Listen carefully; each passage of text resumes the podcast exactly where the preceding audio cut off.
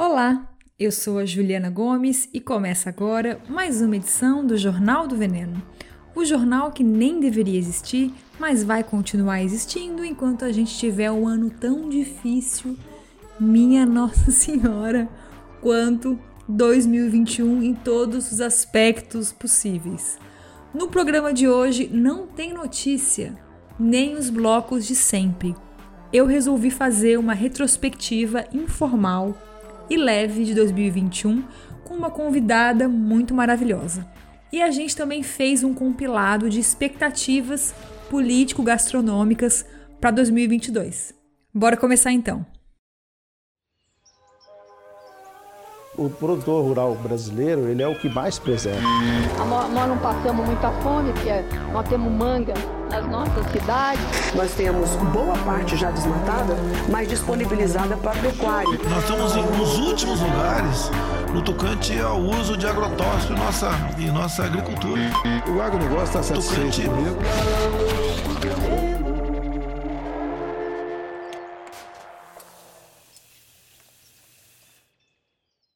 E aí, Venener, eu pensei bem e achei que a gente merecia, sabe, um respiro nesse episódio. Aquela coisa, né? Semana do Natal, para quem comemora Natal, e logo vem virada do ano, a gente tá naquela loucura de fim de ano, aquele clima de ninguém aguenta mais, todo mundo quer ir pra praia e esquecer esse inferno que foi 2021. Então, eu planejei aqui um final de temporada do Jornal do Veneno bem diferente em formato de entrevista com uma amiga doida por comida que trabalha com jornalismo gastronômico. E antes de apresentar a bonita, já aviso que a qualidade do áudio não tá aquelas coisas tudo e a gente dividiu a conversa em três etapas.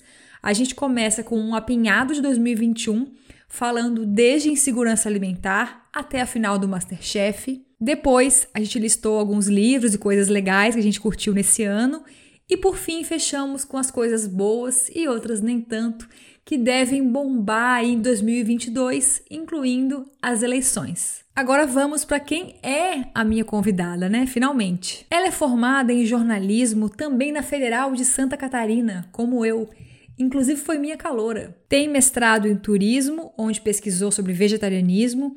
Também já foi proprietária dos blogs Verduras Sem Frescura e Toputa e Vou Cozinhar Hoje ela paga as contas dando curso sobre leites vegetais para baristas, sobre escrita de comida e estudos gastronômicos.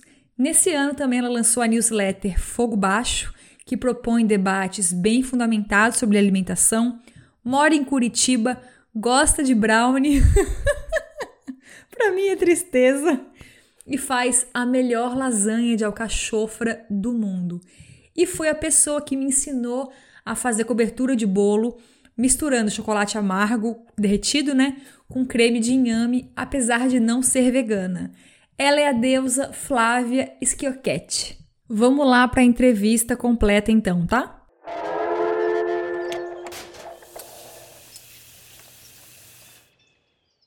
Flávia, muito obrigada por estar aqui hoje. É um prazer te receber né? Não é uma convidada qualquer, é alguém que a gente já conhece, que eu conheço já de um bom tempo, né? Que tem uma trajetória juntas aí. Tu é de qual turma do Jor UFSC? Eu sou da de 2007 1. Ah, tá, entrou quase dois anos depois de mim. Sim. eu achei que fosse menos tempo, mas enfim. Ô Flávia, conta pra gente, assim, é, como é que foi para ti esse ano em relação à alimentação? Se, se, a pandemia pegou mais uma vez, se tu comeu mais ultraprocessado, é, como é que foi assim a tua jornada alimentar esse ano? Olha, primeiro muito legal estar aqui, obrigada, fiquei muito feliz com o convite. E eu fiquei pensando nisso, né? Você tinha me adiantado que ia fazer essa pergunta, e eu acho que eu comi legal, eu comi tipo certinho. Eu moro numa parte de, de Curitiba que é bem no centro, tem muito sacolão. Então, por mais fodido que alguns meses fossem de dinheiro, eu tinha como comprar trocentas coisas frescas de verdura e tudo mais. Que tá bom, não é a feira orgânica, tá bom, não é o pequeno produtor, mas assim, pelo menos a comida é colhida, né? coisa que... Então eu consegui comer e preparar muita coisa. Foi um ano em que, por mais que a gente teve uma reabertura e outras coisas acontecendo, Eu não comi muito fora de casa, também não pedi muito delivery, porque eu não sei, parece que eu comecei a enjoar também de algumas coisas que era possível de pedir em casa, sabe? Então eu acho que esse ano foi mais é, equilibrado em relação ao ano passado. Que 2020 foi. Parecia que, ah, vão ser, sei lá, dois meses, quatro meses, que seja, né? Aí você não pensava a longo prazo, tipo, ah, vou, vou cozinhar, preparar coisas, deixar, né, organizar minha vida dentro de casa. Você estava sempre achando que ia ser provisório, assim. Eu acho que esse ano eu, eu mudei a chave, assim. Então eu comi legal. E tu tinha vontade de cozinhar, apesar de tudo? Tinha. É, não, não. Ai, nem sempre tava assim empolgada, tipo, nossa, hoje eu vou fazer cinco coisas diferentes, vou fazer marmita, blá blá blá. Não, eu nunca consigo cozinhar, tipo, pra semana coisas diferentes. Eu cozinho, tipo, um prato, vários acompanhamentos, e eu vou fazendo meio que um dominó depois, sabe? Tipo, ah, sobrou refogado, uhum. então vou fazer um macarrão com não sei o que. Daí sobrou um pouco de macarrão, aí eu vou fazer um outro refogado. Mas também, ano passado, eu passei muito tempo em Santa Catarina, na casa dos meus pais, o que também me fez é, cozinhar muito menos, né? Aí eu acho que esse ano, por ter passado integralmente Curitiba, eu fiz meio que mais do mesmo, que é, sei lá, arroz, legumes, eu tô comendo carne, então eu preparava uma vez ou outra carne, mas também é uma coisa que é cara e né, requer um pouco de preparação. Você tem que, sei lá, ou descongelar, ou temperar, alguma coisa assim. Ah, que eu cozinhei mais porque uhum. teve alguns meses em que ficar no computador estava me deixando louca. Dezembro foi um pouco esse, esse mês, assim, é, agora, enquanto estamos gravando. Então, eu tento passar muito mais tempo na cozinha e aí eu me coloco para fazer bolo, para fazer outras coisas assim que dão um certo trabalhinho, mas que fica legal. E também lavar a louça e fazer as coisas lá para sair do computador. Isso tem ajudado muito. Eu não sei se eu vou conseguir manter um equilíbrio saudável entre a vida offline e online, mas eu acho que esse esse ano o computador me, me demandou muita energia e cozinhar estava me retornando essa energia, digamos. Era uma coisa que eu não sentia há muitos anos.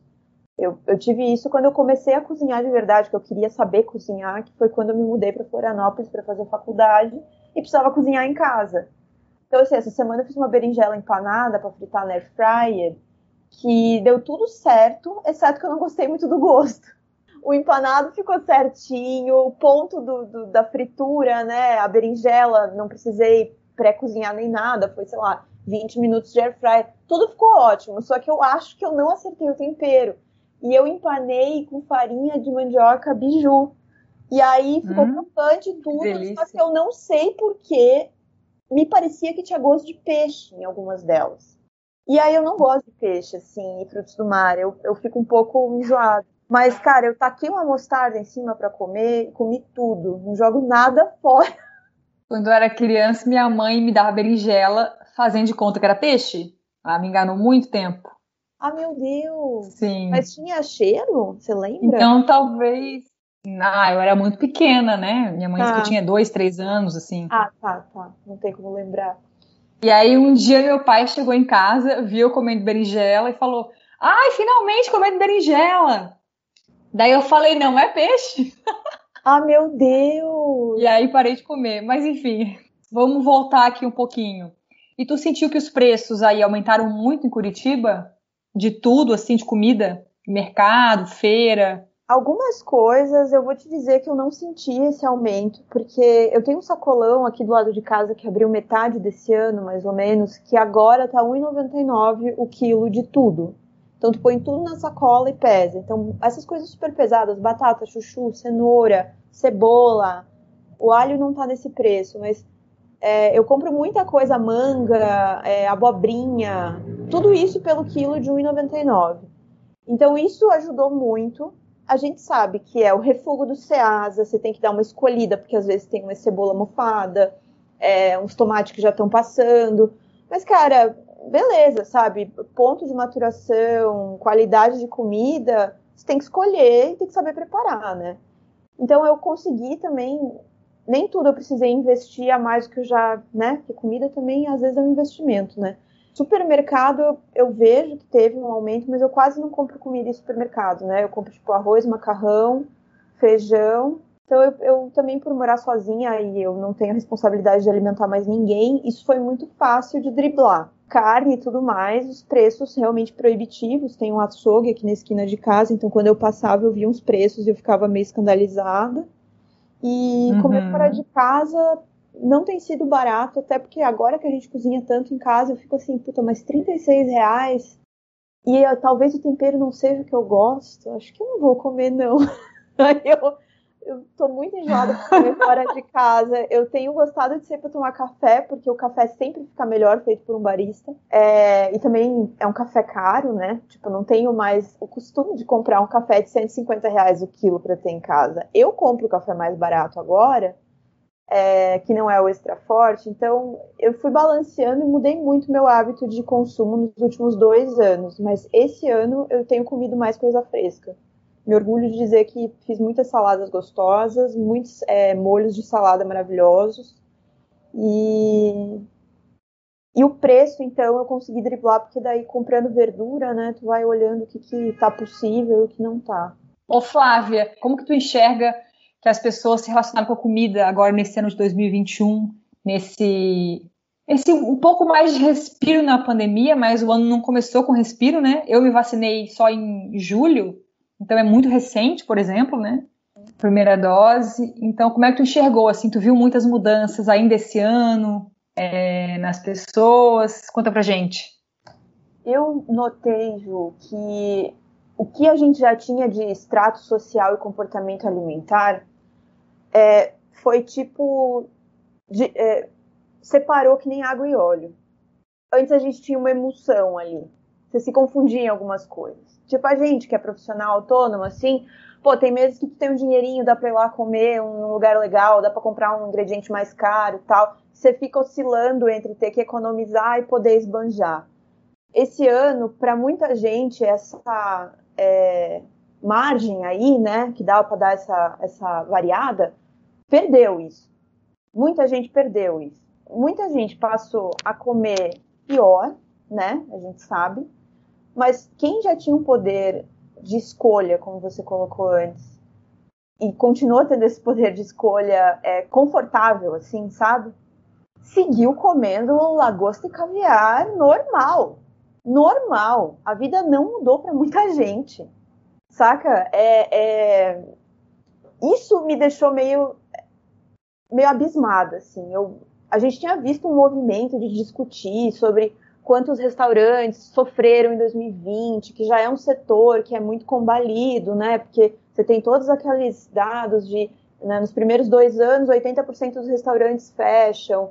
É, é sempre uma operação que está no vermelho, blá blá blá. Então, a comida fora de casa, eu achei que não ia se recuperar tão rápido. E ela também recuperou para quem consegue atender essas pessoas que não precisaram cortar todos os almoços fora de casa, por exemplo. Tem muito profissional que não recebe vale refeição, né? É, eu vi que para quem já tinha uma situação estável e boa, não perdeu isso. Muita gente enriqueceu, a gente sabe. Curitiba uhum. é uma capital que tem muita gente rica. Tipo, a gente tem uma renda per capita que não é tão baixa porque a gente tem uma concentração de renda. É, e eu vi isso é muito claro, assim, as pessoas que estavam, tipo, beleza, tendo que puxar o freio de mão, e gente que tava, tipo, indo comer menu degustação, sabe? E isso para mim foi uma esquizofrenia social, assim, a gente saiu de do conforto da classe média, até que eu sempre estive, né, durante minha vida adulta, de, de pelo menos, se, se, você não tá na classe média baixa, eu tava na classe média média mesmo, né? É, existe, assim, um, um ah, é um espaço de manobra, sabe? E eu vi que esse ano muita gente perdeu esse espaço de manobra, perdeu é, qualidade na alimentação, perdeu acesso à comida básica, como a gente viu é, em grandes capitais, né? A questão dos ossos e ah, não conseguir pagar assim por ingredientes básicos, né? enquanto uhum. isso, tinha muita gente que estava de boa, indo comer espuma, indo comer um risoto feito com arroz super raro, sabe? Eu vi isso, assim, eu vi gente tendo que contar moeda e eu vi gente, ai, que bom que agora dá para sair, a gente come umas coisas diferentes. E eu achei isso tudo muito doido. E pensei, ah, eu acho que eu quero ficar em casa. Eu não, não sabia mais lidar com o ambiente restaurante, com o ambiente cafeteria. Eu fui sair algumas vezes, foi legal. mas em algumas eu. Sabe, você fica olhando em volta, assim, como se ninguém estivesse te vendo, né? Você tá com aquela cara, assim, do tipo, meu Deus, o que tá acontecendo ao meu redor? Foi muito maluco. Eu acho também, né? Porque, em geral, é, os mais ricos nas crises tendem a ficar mais ricos muitas vezes, né? Como você falou, o abismo é muito grande. É. E eu acho que a gente sente mesmo, né, o desemprego, a crise, a insegurança alimentar, a monotonia, o aumento do consumo de ultraprocessados, uhum. de uma classe média para baixo, né? É. E o, o, que eu acho mais impressionante no rico, não, não digo nem o rico, assim, ah, classe A, mas sabe, o povo assim que tem um pouco mais de dinheiro, e que não teve nenhuma perda e continua encarando a vida de um jeito normal. Normal. Isso que eu fico fodida da cara. Eu fico assim, cara, o teu lavador de prato provavelmente não tá tendo todos os ingredientes que ele quer em casa. Você tá achando normal? É bem complicado. E eu também senti assim que muita gente que eu acho que o aumento de preços em alguns alimentos tornou algumas coisas inviáveis. Então eu, eu, percebi muito assim que pequenos negócios que vendiam algumas coisas, né, que não são restaurantes, lanchonetes, pararam, né, mudaram de serviço, passaram a vender brigadeiro em vez de granola, por exemplo, né? Tiveram que mudar os seus insumos pela caristia dos alimentos, né? Cara, ótimo que você falou isso, porque tem uma coisa que eu queria ter escrito esse ano e não rolou, que é a invisibilização, a inviabilização da pequena escala que é justamente porque o custo de você produzir, ai ah, que legal, fulana faz biscoito para vender, ou fulana faz granola para vender. Cara, essas pessoas tiram uma margem muito pequena de lucro, porque o gás e o forno é da casa delas, é caseiro, então é, a entrega, cálculo, né? É, o cálculo disso é sempre muito difícil, é muito difícil para essas pessoas tirarem uma grande margem de lucro. Aí todos os insumos aumentam, por, por exemplo, castanhas deve ter uma taxa também de importação já destrói assim qualquer, né, sonho que a pessoa poderia ter de cobrar um pouquinho mais barato e tal. O gás também foi para as alturas. Tipo, qualquer coisa que você tem que fazer no forno, por exemplo, não vale mais tanto a pena. É para vender, né? Eu tô pensando. É, eu comprei uma air fryer e uma panela de pressão esse ano, que me economiza um tempo na cozinha, foi mais pelo tempo, mas acaba economizando o gás também, que aumentou bastante porque o apartamento aqui é a gás, então eu também uso gás para tomar banho, por exemplo. Então minha conta de gás, que é a conta que vem no condomínio, aumentou 100 reais, assim, de um mês para o outro, foi super alto, sabe? Então imagina para quem depende disso, assim, de um dia para o outro tem que reinventar um produto, outra coisa assim. Agora vamos para um assunto polêmico, mas que já falei muito aqui, que é a carne, né? A gente está no menor consumo de carne nos últimos 16 anos no Brasil, é indiscutível. A primeira coisa que a galera corta em casa quando os preços aumentam, a fome aumenta, a crise, desemprego, é a carne, que é o mais caro, né? Não a carne no geral, mas a carne né, in natura, processada, né? A outra processada, como Ótimo, salsicha né? e tal, o povo aumenta o consumo. Mas fora isso, que eu já falei mil vezes nesse podcast sobre esse assunto, as pessoas que podem optar por escolher não comer carne, tu acha que aumentou esse público? Tu sentiu que é uma tendência? Que a pandemia trouxe essa tendência para o Brasil, por exemplo? Eu acho que as pessoas estão naquela de. É, meu, isso aqui é super empírico, né? Pode ser que seja muito da minha bolha, assim, mas a percepção que eu tenho é que as pessoas têm valorizado comer, tipo assim, ah, esse dry age de não sei aonde, sabe? E durante todo o resto da semana vai comer, sei lá, seus legumes também muito chiques e tudo mais. Eu, eu acho que as pessoas têm dado uma atenção maior para a alimentação. Se ela escolhe não comer carne, ela tem botado esse dinheiro, digamos, em outros ingredientes que são premium e também são caros, é, porque o valor que a gente julga, por exemplo, um maço de aspargos que aumenta para 26 reais, por exemplo, é, e um corte de carne que tem esse mesmo aumento, essas pessoas que podem pagar pelos dois acham que a carne às vezes, ah, não, então vou levar uma outra coisa, ela atribui mais valor a esses outros produtos que são importados, que são mais especiais, que já tem realmente um preço elevado, não é uma coisa para você ter todo dia, e a carne deixa de ser o default do prato, sabe? Eu também não sei se é só positivo isso, sabe? Eu acho que tem uma fetichização daí também dos produtos que são super especiais. Eu, obviamente que para os animais é melhor, mas enquanto comportamento, entendimento e consciência das pessoas, eu perdi todo o otimismo que eu tinha em relação a, sei lá, ah, as pessoas estão prestando atenção, estão comendo melhor, estão não sei o quê. Eu acho que não, eu acho que as pessoas têm momentos, daí dá 5, 6 anos, elas já mudam, ou elas fazem alguma coisa muito escrota em outra área da vida que anula. eu tô assim, eu tô assim, um pouco niilista. Eu também tô um pouco azeda. Então eu parei de achar que uma coisa é boa ou não, assim, eu já, já acho que tudo é ruim e cada um de nós tem alguma coisa ruim que faz. Vamos tentar não ser ruim, é isso que eu fico pensando agora. Eu senti muito, assim, é, um aumento de uma tendência a não comer carne por modinha, sabe? Uma é. modinha de ah, amigo do meio ambiente, né? Mais gente que eu, que eu conheço. É claro que tô falando uma bolha, como tu falou também, né? A gente tá falando de bolha. Sim, sim. Mas mais gente falando hashtag segunda sem carne, é, mais gente pautando esse assunto, né? Uhum. Querendo ler, falar sobre isso. A gente teve agora uma final de Masterchef, né? Com menu vegano. Apesar dos chefes terem ficado meio chocados, deram uma zoada ali, ai, muito arriscado. Nananã. Aliás, Flávia, tu viu a sobremesa? Eu fiquei louca.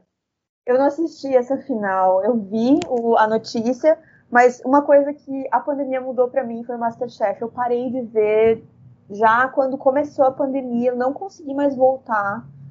É uma coisa triste porque eu amava comentar o Masterchef, eu passava Eu lembro.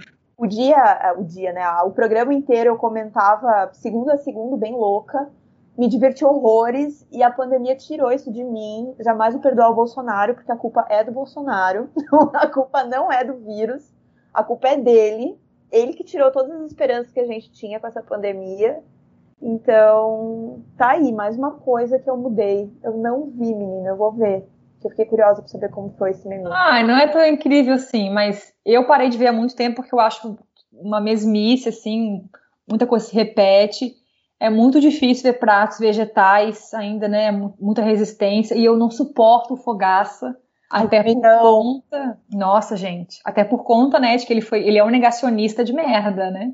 Deus, assim, ó, ele é um homem que você olha, meu Deus, tomara que não seja processada com coisa Ai, não vai ser, não ele é ouvir. Você olha e assim, esse é burro, né? E daí ele vai lá, abre a boca e comprova. Não, dizem que, dizem aí, né? Não sou eu que estou falando, mas são os boatos, que ah. a Paola saiu por conta dele, né? Porque ele, ela saiu na pandemia, porque uhum. ele postou aí que vírus chinês, que, né, que a China. Essas coisas assim. desse nível. É, é sério, chega num ponto que você pensa assim: olha, eu desisto de tentar entender por que as pessoas são assim. Só a burrice explica. Não, você é burro, cara, que loucura. Como você é burro. Que coisa absurda. Isso aí que você disse é tudo burrice. Burrice. Paula maravilhosa, né? Onde quer que ela vá, ela brilha. Ela é ótima. Mas, enfim, e aí a sobremesa, eu não curti muito a entrada e o prato principal, mas eu curti muito a sobremesa que ganhou, que era uma, um cuscuz de tapioca, com uma espuma de coco, um coquinho é, tostadinho, assim, e um sorvete com puaçu por cima. Meu Deus, que delícia! É, quase morri. Eu tô com uma vontade assim, de fazer bolo podre de tapioca, sabe? Eles chamam de bolo podre. Acho que sim. Manaus eu comi isso. Eu nunca fiz, mas agora eu tenho que comprar aquela farinha certa lá pra fazer. Tô doida pra fazer isso aí. Mas eu não via Masterchef há muito tempo, que criei um bode também. E eu fiquei feliz, porque achei que afinal, assim, tinha muitos ingredientes brasileiros em todos os participantes. Quer dizer, tinha um menino lá que era muito cozinha francesa, tartalete e afins. Aquela coisa cafoninha que já deu. Estética anos 2000, assim. Sim. Mas duas convidadas, as duas participantes finalistas, uma fez um menu cerrado e a que ganhou um menu vegetal também com muitos ingredientes do cupi, pupunha, bem legal, assim. Acho. Okay. Que, mas vamos falar mais de reality show mais pra frente, tá? Tá, eu quero saber. Coisa, ah. Então, a, a, essa tua percepção de que as pessoas estavam postando mais se, é, segunda sem carne e tudo mais. Você acha que elas também começaram a cozinhar de um jeito mais interessante ou elas ficaram numa loucura assim de ai, sei lá, comer só salada ou comer umas comidas que você olha e diz assim, mas meu Deus, minha filha, faz um molho para essa salada, é, refoga direito essa cebola, sabe? Eu nem sei se as pessoas estão cozinhando de fato, né, ou estão pedindo coisas prontas, porque também está aumentando opção de ultraprocessado vegano, vegetal, né? Veganos são pessoas não comidas, né? Ou coisas. E aumentou muito a opção no mercado, as opções no geral. Também aumentou muito no iFood da vida, então tá muito cômodo, né? Uhum. Você comprar marmita e comprar congelados e dizer segunda sem carne. Ah. Então eu não sei o quanto que isso é de fato uma mudança, assim, de tipo, estou levando para a minha vida, estou cozinhando minhas coisas, não percebo isso ainda, vejo muito como modinha, espero que as pessoas, a partir da modinha, vão entrando, né, na, um pouco mais de consciência e cozinhem de fato e descubram, né, que não é só modinha de hashtag, que a gente pode ir um pouco além. Mas eu também senti, Flávio, porque assim, a pandemia trouxe uma discussão ambiental muito forte, né? Uhum. Que a gente estava até o momento que a gente tem um vírus aí, mais um dos vírus que surgiu umas doenças, né? Que é a Covid-19, a partir do combo criação industrial de animais e desmatamento, né? Então, eu acho que isso também trouxe à tona umas discussões que pegou muito de uma bolha só, infelizmente, até porque grande parte do mundo na pandemia teve menos poder de escolha mas eu vi essa discussão em mais revista, em mais podcast, sabe? Gente que não pautava esses assuntos falando um pouco mais, é chefes também, inclusive, ainda é muito pouco, mas acho que tá ficando feio também para alguns chefes e tal não cozinhar coisas vegetais, né? Ficar uhum. muito alheio, assim. Eu acho que tá ficando meio feio, assim. Acho que é uma tendência mundial. Assim. Ah, você viu aquele. Como é que chama aquele chefe? É, ele é suíço, tem em Nova York restaurante, que ele fechou na pandemia, ou fez hum. só delivery, reabriu, agora tudo vegetal. E aí foi um. Eleven, Eleven Madison Park? Do... Talvez. É o Ram? Isso, acho que foi ele. Eu vi, vi que deu um buzuzu lá, é, um crítico meteu, né, o pau tal. Eu não li a crítica, acho que eu li só uns trechos eu tô com um pouco de preguiça do mundo da alta cozinha, porque eu tenho achado, eu olho e eu penso assim, cara, tudo isso é importante a gente discutir, mas não é a hora. Tipo, eu não vou focar minha energia para entender por que, que quem pode comer um rabanete X ou Y tá comendo rabanete X ou Y. A gente tem uma calamidade pública acontecendo, que é a fome. Eu não consigo me interessar para saber o que, que a pessoa fez ou não fez no restaurante, se mudou, se não mudou, porque não é mais sobre isso. A gente não está mais conversando quase de igual para igual. Então aqui, tudo isso que você falou, para você ver como está tudo interligado, né? Esse avanço sobre a Amazônia que o governo Bolsonaro tem feito é, é um prato cheio para você ter, tipo assim, ó, uns cinco novos vírus, talvez, sabe? É um negócio assim que não tem precedentes, a gente não sabe o que esperar disso e não tem nenhuma segurança. Tipo, não tem nenhuma segurança, entendeu? O vírus não, não, não, não avisa quando ele vai chegar. Tipo, uma epidemia, uma pandemia não avisa quando vai chegar. Simplesmente você. Mas muitos cientistas já previram que vinha uma Sim. pandemia por aí. Sim. Em 2017 tinha alguns artigos, né, de pesquisadores chineses que justamente pesquisam coronavírus, porque é uma família, não sei se é família é o termo certo, mas é uma família conhecida de vírus, né, é, principalmente para animais, tem também muitas doenças, então eles disseram, olha, é muito possível que isso aqui pule, porque ele tem mudado ao longo do tempo e blá blá blá. Tipo, não era uma coisa impossível de acontecer. Só que a gente também, há muito tempo, isso não é de agora, não é desde o Trump ter sido eleito, esse negacionismo científico existe, né? Que é quando você fala que ah, os cientistas são um pouco histéricos, eles são muito alarmistas. A gente vê isso há pelo menos 20 anos ou 30 anos com a questão climática, né?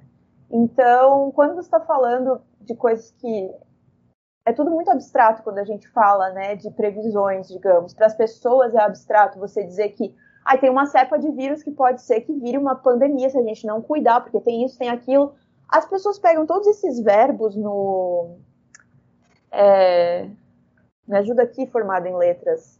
Mas poderia, deveria, sabe?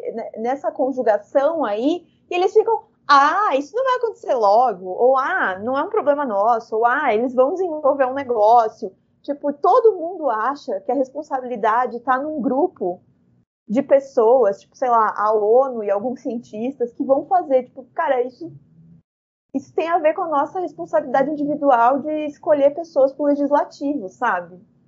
Tá em tudo, né? Tá em tudo. Sim. E aí eu fico assim, tá, gente, você vai, você acha assim legal votar no fulano ou no cicrano porque ele tem uma pauta assim sensado? Beleza. Mas assim, a gente tem assuntos agora que são urgentes e ninguém quer discutir isso porque é chato, porque é blá blá blá, porque é desesperançoso, né. Só que assim, tá bom, daqui a cinco anos talvez a gente tenha uma outra peste aí rolando e você votou lá no fulaninho que falou namastê, sei lá. Eu tô, eu tô tipo assim, ó, eu aguento fogaça, mas eu não aguento o yogi namastê de esquerda que acha que basta você amar as pessoas. O jovem místico. É, eu não aguento, assim, ó, a pessoa que é de esquerda, mas é aquela esquerda ciranda, eu já tô assim, ó, meu, saia daqui com a sua good vibe. A sua good vibe não vai ajudar em nada, nada. Então, eu acho que tá tudo muito interligado. E essa questão de, de, discutir se o menu vegetal é um avanço ou não, que muita gente ouvi é, falar, principalmente nos Estados Unidos. É, tá mais porque, forte lá fora do que aqui. Às vezes eu paro para ler umas coisas e eu fico assim, beleza, eu me interessaria nessa discussão há quatro anos. Agora eu já acho que, tipo, deixa eles com os assuntos deles e vamos olhar para o nosso que está bem complicado. Mas a gente tem muito dessa reprodução desse pensamento, tipo, a discussão dos norte-americanos influencia no que a gente está discutindo aqui também. E agora não dá mais para fazer isso. Sim, eu curti só, só um ponto. Deixa eu me defender aqui. Eu curti não, não, só... não é uma parte, eu, eu sei. eu curti só um ponto de uma discussão que gerou nesse cara aí, o Estrela Michelin, né, que mudou para um menu todo vegetal que eu curti muito, que uma das coisas que gerou muito debate e crítica para ele, que ele não mudou os preços do menu dele, dos pratos. Ah, tá. Ele tirou as carnes todas e manteve o mesmo preço. E aí Sim. muita gente criticou, né? E aí ele se defendeu e eu curti assim essa discussão que ele falou, né? O preço não é só pelo ingrediente, né? É o trabalho. Eu vou trabalhar muito essa beterraba. Não, né? tem que trabalhar muito mais que carne. Muito mais. É. Sim, investir mais em temperos para construir sabor, talvez mais tempo de preparo, mais funcionários para fazer os cortes Isso. mínimos, né? Então eu curti, eu achei que foi produtivo sim, por esse lado, assim. Tempo de pesquisa, né? Tempo de pesquisa em cima do ingrediente, porque as pessoas acham que aquela beterraba que eles vão comer é aquela beterraba que você assou ali, fatiou e botou um vinagre em cima.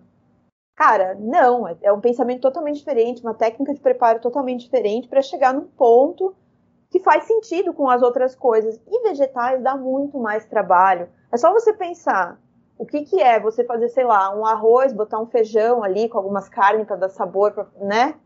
Fazer uma farofa, para fazer um refogadinho e, e, fazer um outro assado, empanar uma berinjela e fritar e fazer mais não sei o que. Cara, vegetais dá muito mais trabalho para preparar. Não é porque eles são com preço mais barato, muitas vezes, que não dá um trabalho da porra, ainda mais pra você dar sabor para algumas coisas, é, sabe? Pra, pra construir você sabor é mais difícil. Pra você transformar aquilo em algo que seja também um pouco surpreendente e, e novo pra pessoa, né? Eu aprendi também muito isso com o chefe que abriu aqui um lugar de lamen em Floripa. Hum. Ele tem dois, duas opções de cardápio só, que é um lamen com carne de porco e um lamen vegano, vegetal, né? E uhum. ele contou que o lamen vegano dá muito mais trabalho, que ele tem que fazer um caldo ele defuma o pimentão, é mais tempo de cozimento, né? Sabe então o preço é o mesmo. É. Sabe fazer demi-glace, o tradicional, né? Você pega lá os ossos, Ana. Eu tinha uma receita que eu tinha pegado de um site gringo, que era um demi-glace vegetal, que era uns nove legumes, que você tinha que fatiar todos muito finos, e você tinha que tostar todos eles no forno, porque daí eles caramelizam, né, seu próprio carboidrato ali, o açúcar. Aí nisso você fervia numa coisa com água. Aí você voltava aquilo para é, tirava daí e reduzia aquele monte de líquido até você ter, sei lá, um terço do, do total. E aí você ia ter alguma extração de sabor ali. Dá muito mais trabalho. O custo, o sabor é muito legal, a construção de sabor é ótima, mas assim, não dá. Tipo, para você ter uma experiência assim, que é potente em umami, que é uma coisa que a carne te entrega quase que imediatamente. Sim. Dá trabalho. E as pessoas acham que não é, que é sal, que é pimenta, que é não sei o quê, mas é essa construção da caramelização, é, de, de, você ter uma reação de Maillard, de você fazer um. Putz, ter um negócio que tem uma acidez correta, nanana, é difícil para vegetal, cara. Sim, Porque eu vejo muita gente sofrer. Super menor, às vezes maior. E as pessoas reclamam disso, mas é porque, porque para elas é isso, é uma vagem cozida na água e pronto. Não é Sim. é isso, né? A gente sabe que não, é. não é. a discussão de preço de, de, alimento, né, em feira, em restaurante, dá muito pano para manga. Né? Thalita Flor fala muito sobre isso, maravilhosa. Ela fala que é muito bombardeada, as pessoas veem, ah, é um sanduíche de legumes e tal, e acha que tinha que custar cinco reais porque é um sanduíche de legumes e ninguém sabe quanto tempo que demorou fazer o sanduíche de legumes, né? Sim. Tipo, não é uma então, enfim. salada no meio do, da maionese com frango do sanduíche natural, né? Lembra dessa moda? Sim, nossa senhora, gente. Isso é muito anos 90, 2000, eu assim. Nome né? sanduíche natural. É tipo frango com maionese. É. e um pão, geralmente, o falso integral, né? Com, que é ultraprocessado, né? Aquele pão de forma, Só... né? Que é tipo. Meu Deus.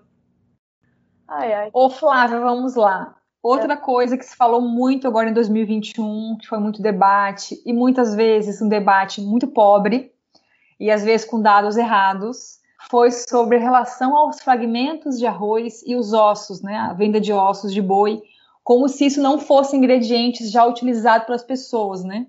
Sim.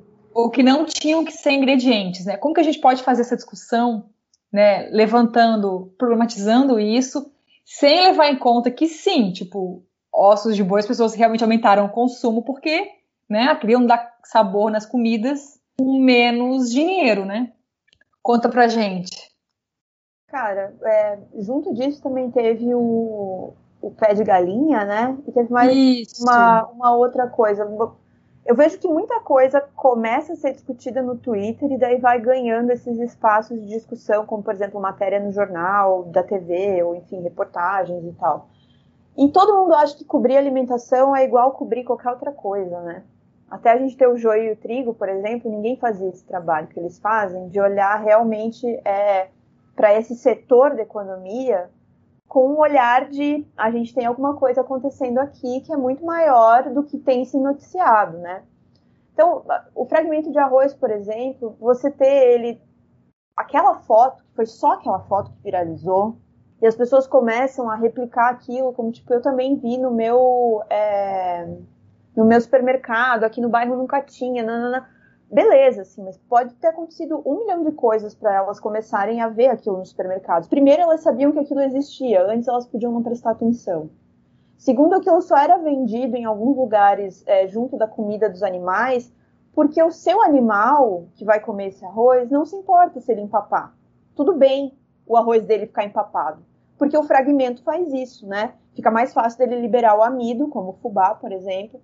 Então, é, você não usava na sua casa, fulano não usava na casa dele, mas era uma coisa que já existia, por quê? Porque a partir do momento que você começa a processar arroz, vai ter arroz que vai quebrar. Com a industrialização extrema ali da cadeia de produção do arroz, você vai tendo uma perda cada vez menor, perda, né, entre aspas, desse arroz inteiro, por exemplo, é, então você vai ter menos fragmento de arroz para vender direto no varejo, você vai botar esse, esse negócio em outra coisa. Aí a explosão do sem glúten foi ótima, né? Porque o sem glúten é justamente o quê? Farinha de arroz. E as pessoas acham que a farinha de arroz é feita como? Se não usando as partes que quebrou, moendo e, e, e transformando em farinha, sabe? Então, se foi uma opção de algumas marcas ou não, e eu não encontrei nenhum indício de que as marcas falaram ah, não, vamos vender esse arroz quebrado aqui, porque pelo menos vai desovar essa produção. É, é um valor muito menor que se conseguiria no mercado. Tipo, é, é só a gente parar para pensar na cadeia e como que se cria valor em cima de uma coisa é, que é o, um ingrediente básico, digamos, né? Você acha que ele vai preferir fazer um biscoito de arroz que vai ser vendido por um preço muito maior para uma é, elite que gosta de comer biscoito de arroz e faz dieta que come biscoito de arroz e os caralho, você acha que ele vai preferir vender para essa galera ou vender um, um pacote de 5 quilos para uma família que talvez não vá conseguir pagar? Pense com a cabeça capitalista, se você é um jovem de esquerda que estava falando que as empresas são muito malvadas. Elas são malvadas, mas é em outra linha de malvadeza. Não é essa, entendeu? Não é assim, ah, vamos dar uma coisa ruim para eles comerem. Não é isso. Então eu acho que houve uma histeria e uma desinformação que correu muito pela esquerda, porque numa ânsia de encontrar um símbolo para xingar o Bolsonaro e o governo, que ele merece todos os xingamentos que a gente puder fazer, mas porra, vamos deixar. Mas xingamentos com fatos, né? Sim. É, mas vamos fazer a discussão em cima de coisas que a gente entende, sem criar espantalhos de assuntos que a gente não entende, porque no começo, né, até eu, eu conhecer a Lawrence e ler os textos dela e conseguir entrevistá-la, eu não tinha noção, por exemplo, que fragmento de arroz era alguma coisa muito comum para algumas culturas, porque eu imaginava que sim, você ia ter um arroz que poderia ser processado e tudo mais, mas eu nunca parei para pensar é, se o fragmento de arroz, se alguma receita levaria fragmento de arroz, por exemplo. Não é isso que ela me disse, né? O que ela me diz mais é o que ela fala mais é sobre essa questão dos pilados, né? Dos grãos e cereais que são transformados, né? Triturados à mão e acabam ficando irregulares, porque é o que você precisa para dar corpo, né? Para dar textura para um caldo, para um mingau, é, prêmio, um mingau, enfim, uma infinidade de coisas que a gente sabe, né? Cara, pode até ser feito tipo pudim, alguma coisa doce, porque esse amido, quando ele gelatiniza, fica num ponto de corte, né? Ainda mais a tua audiência que deve conhecer muito de, de queijo vegano, né? Existe muito esse amido, né? Usado de batata, de milho, de não sei o quê. Então, esse arroz, quando ele gelatiniza, ele também vai dar um ponto que é muito parecido com esse ponto dos primeiros queijos veganos, sabe? Que ficava meio que um, Horrível. Uma coisa assim que você consegue cortar, tal, né? Mas sim, tem outros jeitos. Gente, queijo de batata não é queijo, pelo amor de Deus. Pelo amor de Deus, é. Eu já fiz essa discussão aqui. Então, é, tem, tem, assim, tem muita coisa por trás de um ingrediente que só porque só porque ele existe não quer dizer que você tem que substituí-lo ou que ele está ali para você usar no lugar de um outro, é, de uma outra classe daquele produto, sabe? Tipo arroz inteiro ou arroz fragmentado. Então acho que as pessoas meio que quiseram é, fizeram um símbolo para dizer, olha só, eles estão tirando da gente até a possibilidade de comer um arroz inteiro. Quando na verdade estava ligado a outras coisas, estava ligado aos estoques, né, de, de regulação, estava ligado a desmanche, né, de, de políticas públicas, de, do programa de aquisição de alimentos. Então, assim, é uma coisa muito maior que eu entendo que as pessoas não têm paciência para ir atrás e entender qual é a causa mesmo, mas assim, porra, antes de você dar um retweet numa coisa que parece ser um escândalo, põe a mão na consciência, sabe? Eu não tenho mais paciência. As pessoas postam umas coisas às vezes que eu escolho assim, ó, ignorar. Pessoas, você viu, eu, disse, eu vi, estou ignorando, não li ainda. Porque eu sei que eu vou me irritar, entendeu? Porque é isso, porque quem grita mais alto, quem faz assim a denúncia mais absurda da semana ganha mais followers, ganha mais likes, ganha mais é, reputação, né, diante de pessoas que também não entendem daquilo. E é assim que se cria desinformação na esquerda, sabe? Toda hora alguém quer apontar o dedo para alguma coisa e tipo a pessoa não parou para dar um passo atrás e analisar o cenário. Teve na mesma Sim. época a questão do, do feijão bandinha, né? Eu acho que pode ser uma coisa do Eu tipo, não soube dessa. Foi junto, assim, eu vi, tipo, no. Era uma thread que eu tinha visto fragmento de arroz, daí eu vi também o feijão bandinha, que é quando o feijão acaba separando, né? Ao invés de ele ser é, inteiros cotiledones ali, separa, né? É, e eu não vi isso, eu, isso morreu meio rápido até o do feijão, mas, de novo, não perde nada, ele perdeu a casca que muitas vezes é, não só vai te trazer fibra, assim, não vai te trazer mais proteína nem nada disso, né? Então é, é uma questão mais de aparência do alimento, que eu entendo que pode ferir a dignidade de algumas pessoas, mas em questão nutricional, em questão de acesso, não era esse o problema, né? E também eu acho que assim, essa discussão, é claro que a gente não pode romantizar a pobreza, né? A gente sabe não. que o consumo de ossos cresceu por uma questão, né, não, econômica. Horrível, assim, muito triste, né? Ao mesmo tempo, eu acho muito justo que quem come carne coma tudo. Uhum. Que não faça o desperdício, né? Que coma, no mínimo, a pessoa tem que usar Sim. tudo do bicho, né? Que, então, acho que é uma discussão difícil de fazer, mas sem romantizar a pobreza, mas que temos que fazer, né? A gente não pode achar estranhíssimo que se consuma né, o fragmento de arroz, pé de uhum. galinha, osso de boi. Se você come carne ou come arroz, é tudo comida, gente. Sim. Agora, se eles estivessem vendendo, por exemplo, é, um preparado, que isso tem bastante para vender mas há muitos anos isso nunca foi feito um marketing. Espero não estar tá dando uma ideia merda aqui. Por favor, não botem essa ideia em prática. Tipo, um preparado para facilitar fazer purê de batata. Ah, é muito mais fácil para você não precisar fazer sua batata. Não, realmente economiza tempo, blá blá, mas isso sim é ultraprocessado, que é um troço que vai virar ali um parecido com purê de batata. Se as pessoas tivessem tirado as batatas do supermercado e botado isso no lugar e fosse anunciado isso como um grande investimento é, da Associação Brasileira de Produtos, blá blá blá, é, como uma contribuição contra a insegurança alimentar, isso seria o caso de apontarem do jeito que apontaram o fragmento de arroz. Isso Exato. seria um movimento realmente de escândalo, assim. Mas não, mas as pessoas acham que tudo, elas entendem de tudo porque elas estão sempre indo no mesmo supermercado, mudou isso, mudou aquilo, elas entendem de comida, porque, sei lá, elas assistem Masterchef, todo mundo acha que entende tudo sobre comida, e cada vez mais se produz, assim, uma série de bobagens, tipo o suco do aipo lá, que daí vira uma loucura, tudo atrás, e daí você fica assim, mas ninguém parou para pensar nisso, de fazer um suco de aipo, por quê? Não dá para fazer de outro jeito, não dá para fazer outra coisa. Ninguém para para pensar, só sai reproduzindo umas informações malucas, assim.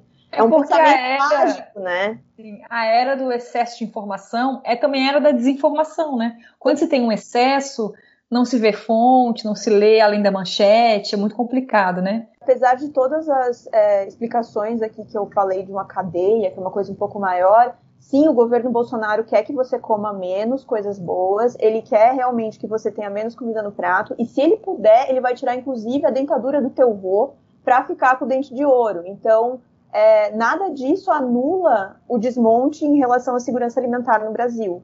É só que tem que ser lido de outra maneira o escândalo. Tipo, as pessoas estão focando numa coisa que não é o escândalo, o escândalo está passando batido.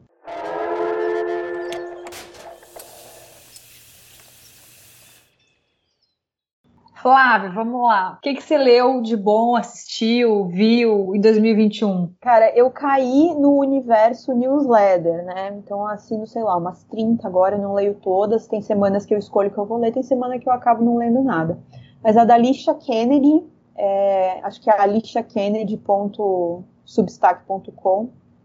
É, ela é uma jornalista dos Estados Unidos que agora mora em Porto Rico. Ela escreve sobre alimentação. Ela já foi vegana, ela é vegetariana e ela tem, sei lá, dois anos a mais que eu, assim, é muito, muito similar um pouco é, os temas e as coisas que ela se interessa por escrever. E isso me, quando eu li a primeira vez, acho que foi, sei lá, março, abril, eu, eu vi aquilo e eu pensei, ah, newsletter pode ser assim também. Eu já tinha lido a do Rafael Tonon, que é um jornalista gastronômico, que eu também tinha achado um formato bom, mas a da Alicia Kennedy foi para um lado um pouco mais ensaístico, assim, que, sabe, que eu gostei e eu pensei, ah, eu, eu penso mais desse jeito, eu tenho acesso a mais coisas do jeito que ela também pensa. Foi aí que eu pensei, pô, eu acho que eu também posso ter uma newsletter, e aí eu fiz a minha. E eu achei, acho, acho esse formato muito bom, então recomendo essa newsletter dela, que é a Alicia Kennedy. E eu consumo muito podcast há muitos anos já. Eu fiquei muito feliz com essa explosão de podcast que teve de 2019, 2020 para cá, depois que a Globo começou a investir também, né? É, e eu tenho gostado demais de ouvir podcast de entrevista desde sempre, porque existe uma coisa na entrevista, quando você tem. Hoje a gente mais bateu papo, assim, digamos, mas a entrevista, quando ela é preparada para extrair daquela pessoa informações e entender a visão de mundo dela, é... um bom entrevistador é um cara que também sabe ouvir muito bem e fazer perguntas que não são óbvias ou não são tão protocolares, né? E o Mano Brown é um, excelente entrevistador, ele é um dos melhores entrevistadores que a gente tem, a gente não sabia. Então, o podcast Mano a Mano, é, eu guardo para ouvir quando eu gosto, tipo assim, ah, eu, porra, eu quero ouvir porque eu gosto muito dessa pessoa, então eu guardo para ouvir num, momento que eu posso estar assim, tomando meu café tal, só prestando atenção. E eu acho ele absurdo, um comunicador assim impressionante. É, não que seja novidade para quem já gosta de Racionais, não é o meu caso, eu ouço rap de poucos anos para cá, então eu sempre achei ele uma figura interessante, mas eu não sabia que ele era tão incrível. Eu virei uma grande fã dessa pessoa. Eu quero indicar que eu li esse ano, ganhei muito livro esse ano, consegui ler pouca coisa por conta própria que eu escolhi. Mas o que eu ganhei, que eu amei, eu amei o livro do, não sei se tu conhece, Flávia, do Max Jacques, meu amigo, Comida no Cotidiano. Uhum. Que é maravilhoso. O Max é pesquisador, cozinheiro e tal. E o livro é muito vendo a gastronomia de uma parte mais social. É bem legal, bem crítico, desconstrói várias coisas e são ensaios curtos, assim, uma linguagem muito bem escrita, um texto muito bem escrito. É, também ganhei e eu amei também esse livro, História Elefante, mais uma vez, que lançou o Nutricionismo. Já falei mil vezes nesse podcast desse livro, que é assim uma bíblia para a gente entender essa bosta que é resumir os alimentos a nutrientes, sabe? Sim. Ele é bem técnico, assim, muitas vezes, é para quem estuda, né, nutricionista, área da saúde mesmo, então em algumas, em algumas partes fica enfadonho, assim, pesado, ele explica demais, mas eu acho que ainda vale a pena. Ele mostra o quanto que a gente caiu nessa, assim, ele explica alimentação por eras, né? E a gente vive a atual, que é a era do nutricionismo, que é essa de resumir os alimentos a nutrientes e não conseguir comer mais sem pensar em cálcio e fonte de fibras. E eu conheço muita gente que não consegue mais comer sem pensar em compor vitaminas, sabe? Um prato assim com vitamina, sei lá, C, D, K, um carboidrato complexo, um simples. Gente, é assustador, assim. A, Muita a gente ah, pode falar. Desculpa, eu só ia falar que a minha entrevistada desse, desse mês, que é a Joana Pelerano, é, eu perguntei para ela sobre isso, assim, tipo, o que, que a gente está vivendo nesse momento, né? Qual é a estética da nossa comida atualmente? E ela falou muito dessa possibilidade de comer de tantos jeitos diferentes que a gente acaba perdendo a referência. Então, quando você tem essa individualização da comida, que é, você pode beleza, adotar a dieta que você quiser, escolher os alimentos que você quiser, mas você já não tem mais uma noção do que é automático, do que é bacana de se comer, tipo assim, o arroz, o feijão, um macarrão com molho, um, sabe? As pessoas têm tantas op opções agora que para começar a pensar no prato, elas começam a pensar nisso, em nutrientes. E por último, também lançou esse ano, eu amei, é o Matos de Comer, Identificação de Plantas Comestíveis, do querido Guilherme Ranieri, que é do arroba Matos de Comer do Instagram. Ele lançou um guia para identificar punks, é, muitas, a maior parte brasileiras, assim, e um guia muito legal, porque ele fala, ele faz uma coisa inédita, que ele faz um, um pedacinho que, assim, não confundir com, uhum. o pessoal confunde muito taioba com taioba brava, por exemplo, com inhame, né? Então, uhum é um guia bem prático, curtinho, com muitas fotos fáceis de identificar, os nomes científicos e um cuidado para não confundir que eu amei. É isso, de dicas. É isso, Flávia? Mais alguma coisa que é, você lembrou? Eu ia falar que eu gosto muito do conteúdo do Guilherme. Eu lembro quando ele fez o Blogspot a primeira vez e eu comecei a acompanhar bem no comecinho mesmo. Eu ia falar sobre nutricionismo, só uma última coisa. É, tem um livro do Michael Pollan que é um pouco mais acessível, digamos, se as pessoas não quiserem entrar de cara, que é o Em Defesa da Comida. Dá um panorama legal se a pessoa não quer já mergulhar de cara em informação muito técnica, porque ele explica até onde precisa ser explicado, digamos. Então, você, é, não é só o discurso contra alguma coisa, ele explica como que aquilo se constrói, por que, que aquilo não é tão saudável, tão interessante ou realmente não resolve o problema.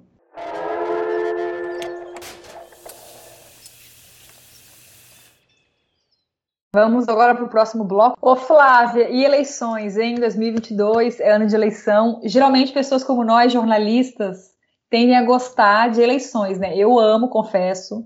Eu voto desde 16 anos. Eu amo acompanhar o período eleitoral.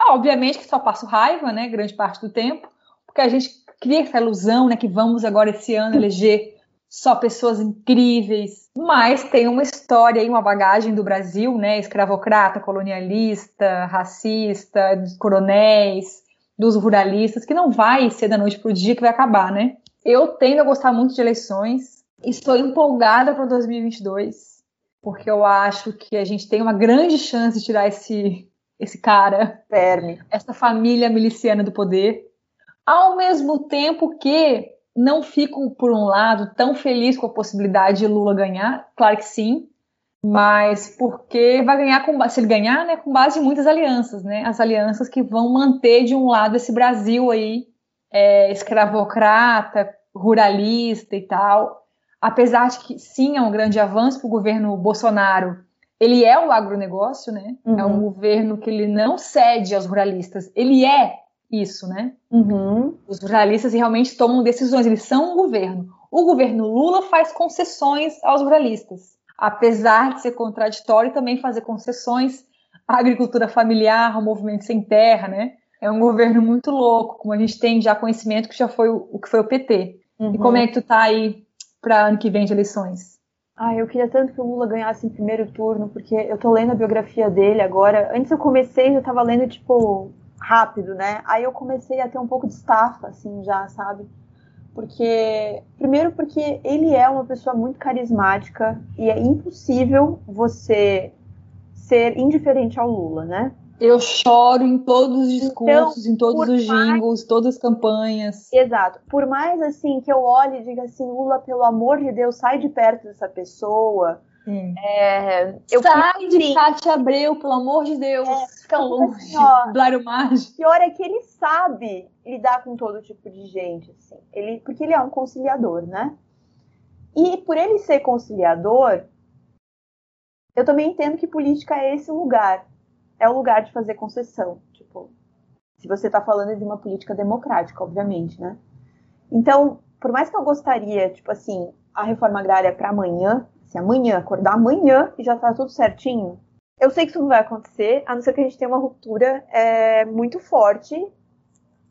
Da onde? De uma revolução popular? Sabe, isso não existe nesse momento. É, não é rápido. E é muita merda vai acontecer se algum dia tiver uma ruptura, digamos, de um, é, de um conflito, né, de uma revolução de esquerda, vamos dizer assim. Eu também já tô com essa preguiça, né, do jovem que acha que existe a possibilidade de uma luta armada, por exemplo, ou qualquer coisa do tipo, assim, sabe? Mas eu, eu espero que o Lula ganhe, porque eu quero falar mal de, tipo, 10 coisas por dia, e não de milhares, entendeu? Eu não aguento mais descobrir toda hora que teve mais alguma coisa muito absurda acontecendo. E daí você, você não, não sabe para onde olhar, porque o desmonte está em toda parte. E daí tem cada vez um escândalo novo, uma coisa nova que você precisa estar lá para entender e blá blá blá, enquanto tem outras coisas acontecendo ao redor. E no governo Lula a gente pelo menos vai poder saber onde que vão estar tá algumas coisas acontecendo, porque todo mundo acha que o problema do, do governo PT foi o mensalão, né? Não, foram várias outras coisas. O mensalão era a solução, inclusive, para que algumas coisas não travassem.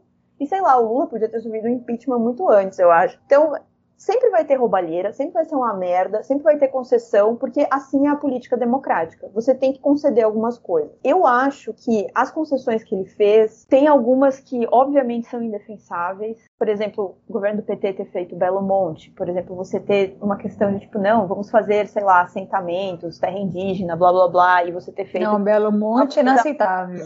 Aí você olha isso assim, cara, não tem como defender, tipo, mas é aquele ponto em que você sabe que foi uma concessão para tipo, a gente precisa fazer tudo isso aqui. O que, que a gente vai ter que sacrificar? É assim que o PT conseguiu governar. Até a Dilma tirar algumas coisas do tabuleiro. Então, assim, eu acho que vai ser muito desgastante ano que vem. Eu amo debate, eu amo debate. Todos os debates que tem, eu assisto todos. Eu gosto muito de, de ir acompanhando enfim, como que as pessoas vão construindo suas campanhas e tudo mais. Tipo, a campanha do Boulos foi incrível, né? É, para a prefeitura, por exemplo. Então, eu acho que pode vir muitas propostas interessantes para o ano que vem também de, de comunicação de campanha, que a gente ainda não viu, porque tem essa virada aí para o digital, digamos, depois do merda do Bolsonaro ser eleito.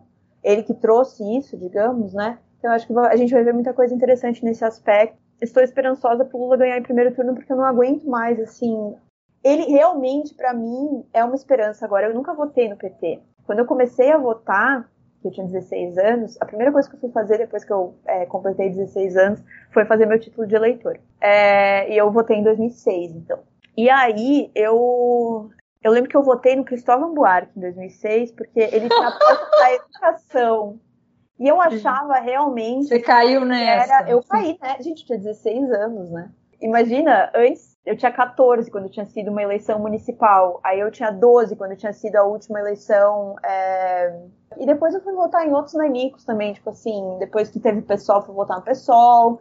E assim vai. Eu, eu, não sou petista, assim, mas hoje eu me considero quase petista, porque eu tô muito entusiasmada, assim, pra xingar esse governo. Eu quero que esse governo aconteça. O que 2021 fez com a gente, né? A gente ter que. Né, eu, não queria, eu não queria votar no Lula, mas é o que temos para hoje, né? Acho que uma coisa que a gente pode esperar de um governo Lula, que eu acho muito importante, é a pauta principal do combate à fome de novo, né? Uma coisa que eu tenho muito medo do ano que vem, que talvez a iminência do Lula ganhar também traga como consequência, é que o mercado financeiro e ruralistas e o Congresso entenda que é o último ano do Bolsonaro, de fato. E com essa iminência do último ano dele, eles queriam passar tudo, entendeu? Sim, vai ser, vai ser horrível. O ano que vem vai ser É um ano muito conturbado, porque a gente com eleição, a gente perde muito fôlego para outras coisas, né?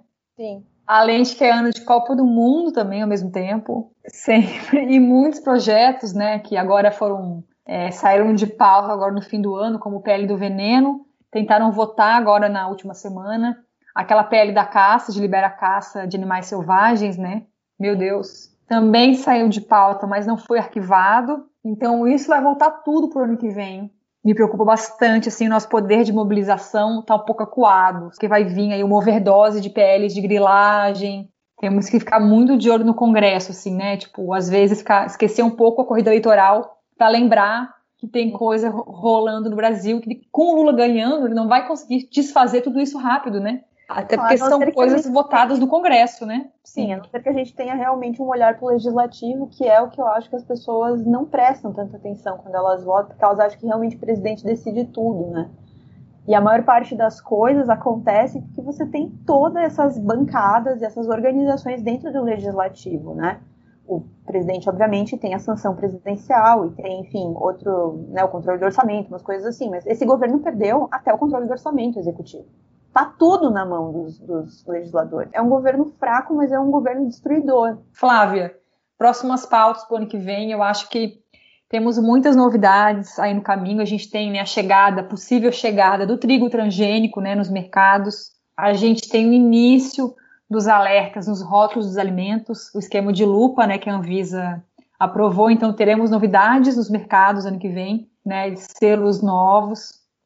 E eu acho também que outras tendências vão estar ainda mais fortes. Primeiro, esses produtos verdes, cada vez mais embalagens mais verdinhas, com selos sustentáveis e embalagens biodegradáveis, de empresas filha da puta, das empresas de sempre, né, mas com esse discurso mais eco, porque o ecocapitalismo está com tudo.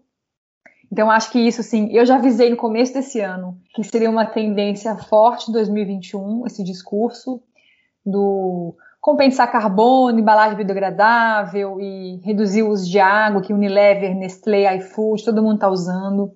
Não só na alimentação, mas também na área de cosmética, material de limpeza, todas as áreas.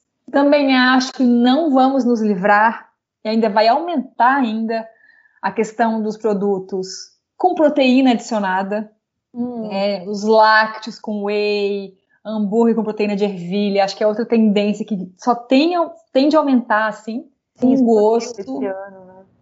Nossa, menina, e no mercado hoje, né, é claro que eu vou em mercados também é, de áreas muito urbanas, né, e não na periferia, que é onde eu frequento. Quer dizer, onde eu moro que não é tão urbano, mas é impressionante, assim, como não existe mais iogurte normal, é tudo com uma adição de whey.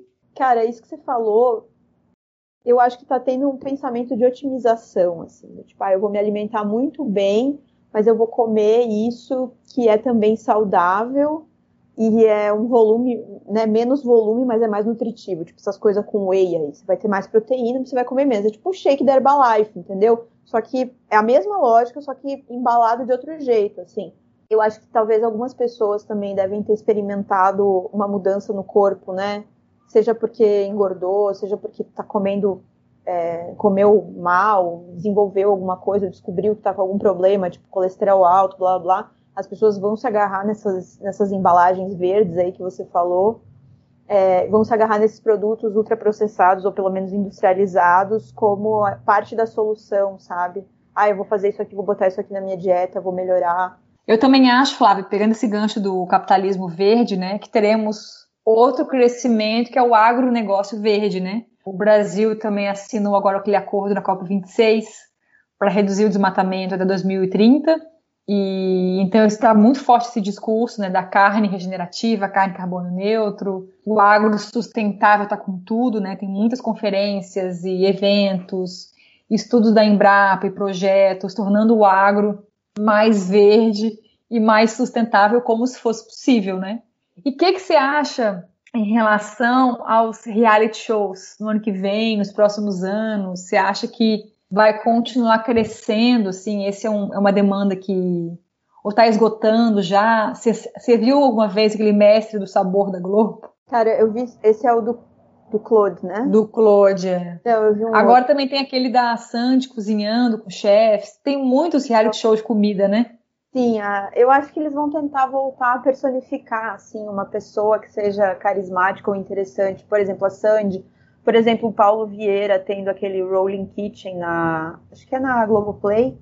Não, no GNT. E eu adoro o Paulo Vieira, né? Ele, então, ele teve esse programa aí da, da GNT, acho que começou faz um mês ou dois meses, aí toda semana tem, sei lá, celebridades cozinhando, né? Eu acho que vai passar por esse outro movimento que é voltar a ter uma cara conhecida, uma cara de pessoas que, tipo, não necessariamente são cozinheiros, mas aí você pode ter o jurado, você pode ter o convidado, um chefe ou outro, blá blá blá. Uhum. Essa tentativa da TV aberta de tipo aproveitar que talvez o Masterchef da Band, eu não sei, né? Eu não fui atrás desse dado, mas provavelmente pode ter uma caída aí na audiência, porque eu acho que boa parte também é, das pessoas devem ter abandonado o programa depois da saída da Paola, não sei. É, mas eu imagino, porque ela fazia muito sucesso, né, quando ela estava no programa. Eu acho que tem essa tentativa de, então, dividir essa atenção aí, ao invés uhum. de estar na Band, vou ver um outro programa de cozinha. E não necessariamente no mesmo horário, mas enfim, as pessoas vão é, querer ver outras coisas. Eu acho que vai ter uma aposta mais nisso, assim, que é mais é, na dificuldade, sabe? Tipo aqueles é, reality show americano de ter que reproduzir um bolo de confeitaria muito é complexo e daí as pessoas vão fazendo um monte de coisa e começa a dar errado, ou enfim. É mais assim, a, a jornada, digamos, até completar o prato e todas as coisas que podem dar errado, ou todos os acertos, é, dominar a técnica. Então é mais essa performance do que de fato a qualidade da comida, assim, acho que vai ser um pouco menos Masterchef e um pouco mais reality show americano. O da Sandy eu não sei como é, na verdade, eu só vi que teve aquela aquele bafafá lá quando ela falou que é possível comer bem sem alho e cebola. Eu acredito nela, mas assim, tá, querida, tipo, ninguém perguntou. se você gosta, beleza, mas assim, esse é o país do alho, da cebola e do louro, sabe? E no óleo de cozinha barato que tiver, tipo, ninguém, eu não consigo comer sem alho e cebola. Eu Nossa, se me tirar o louro, se me tirar é. o louro e o alho, a cebola até convivo bem, eu acho, mas o louro e o alho, para mim, se tirar assim, eu perco a alma. É. Tipo, é, pra mim é a tríade, né? Eu tenho um alho e uma cebola tatuada, minha, minha próxima tatuagem vai ser um galho de louro.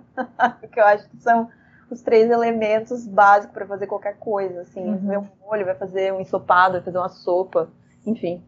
A Helena Riso, no Masterchef, e essa abrasileirada nos ingredientes também é uma jogada de marketing para aumentar a venda desses produtos que estão em todos os supermercados de elite aqui de Curitiba. Eu encontro tucupi, eu encontro essa farinha de Bragança, eu, enco eu encontro tudo isso e tudo é do Mani. Então, assim, é legal? É. Como que isso está sendo produzido, embalado e, e, e mandado para cá? Não sei. Não sei quem são os produtores desse negócio. Não sei qual é o acordo que se faz. Então, sei lá, eu, eu não assisti, eu não sei como é a, a, a, a, dinâmica do programa agora, né? Eu deixei de assistir quando ainda tinha a Paola, mas eu não acho legal. Acho meio tipo, não sei, não, não confio. Não confio na, no Atala vendendo pimenta banila, não confio. A gente não sabe como são essas relações de trabalho, a gente não sabe que acordos são feitos, a gente não sabe que mudanças e impactos tiveram na cadeia produtiva. Então, sempre que a gente traz esse, ah, que legal, uhum. as pessoas estão se interessando por tucupi, elas estão querendo comprar não sei o que de cupuaçu, nanã, eu acho legal, mas eu acho que a gente não sabe nada sobre essas cadeias de produção, e eu acho que as pessoas acham que estão fazendo uma coisa super legal consumindo ingrediente nacional, e elas podem estar tá, é, fomentando uma cadeia muito desigual de produção, sabe? É bem perigoso, é bem perigoso porque tá virando meio fetiche, né? Coisa de paulista rico hipster. É, total. Sim. Ô, Flávio, para encerrar, tem alguma tendência que você acha que de prato, alimento, formato, que está aumentando, que tende a bombar mais em 2022? Eu penso muito na em uma retomada de salão de restaurante, assim, porque quem tinha o hábito, eu tinha esse hábito, toda semana, né? Vamos num barzinho encontrar alguém, tomar uma cerveja, comer um negócio, né? Eu tinha uma confraria com umas amigas, então a gente marcava de ir em um restaurante diferente por mês, né? É, daí a gente guardava um dinheirinho para isso para experimentar coisas. Então, assim, eu estou pensando muito nas coisas que eu desejo fazer. Eu acho que eu estou muito enviesada, eu não saberia te dizer de comportamento geral. Eu... Flávia, muito obrigada. Estamos aqui falando por horas. Depois, coitado do Lúcio, que vai ter que editar esse podcast. Pobre do Lúcio. Perdeu o Playboy.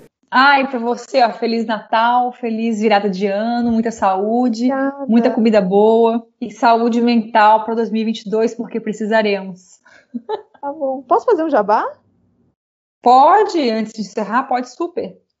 Ah, então, eu queria só é, dizer que eu tenho uma newsletter, uma newsletter mensal, chama Fogo Baixo. É, eu tenho publicado todo dia 15 uma entrevista, todo dia 30 um ensaio jornalístico sobre alimentação, sobre culinária, sobre gastronomia, às vezes sobre tudo isso junto de uma vez só. É, e eu tenho alguns cursos também que eu vou voltar em 2022 e a newsletter tem essa proposta, digamos, de abrir essas discussões sobre alimentação e gastronomia a partir de um ponto de vista mais aprofundado e não só essas repercussões, digamos, de coisas absurdas que acontecem, assim, tipo o fragmento do arroz, por exemplo. A ideia é sempre trazer um pouco mais de contexto para as coisas e um ponto de partida para uma discussão que seja mais aprofundada e não tão histérica, digamos. Então, ficaria muito feliz se vocês assinassem a newsletter ou pelo menos lessem e me dissessem o que acham.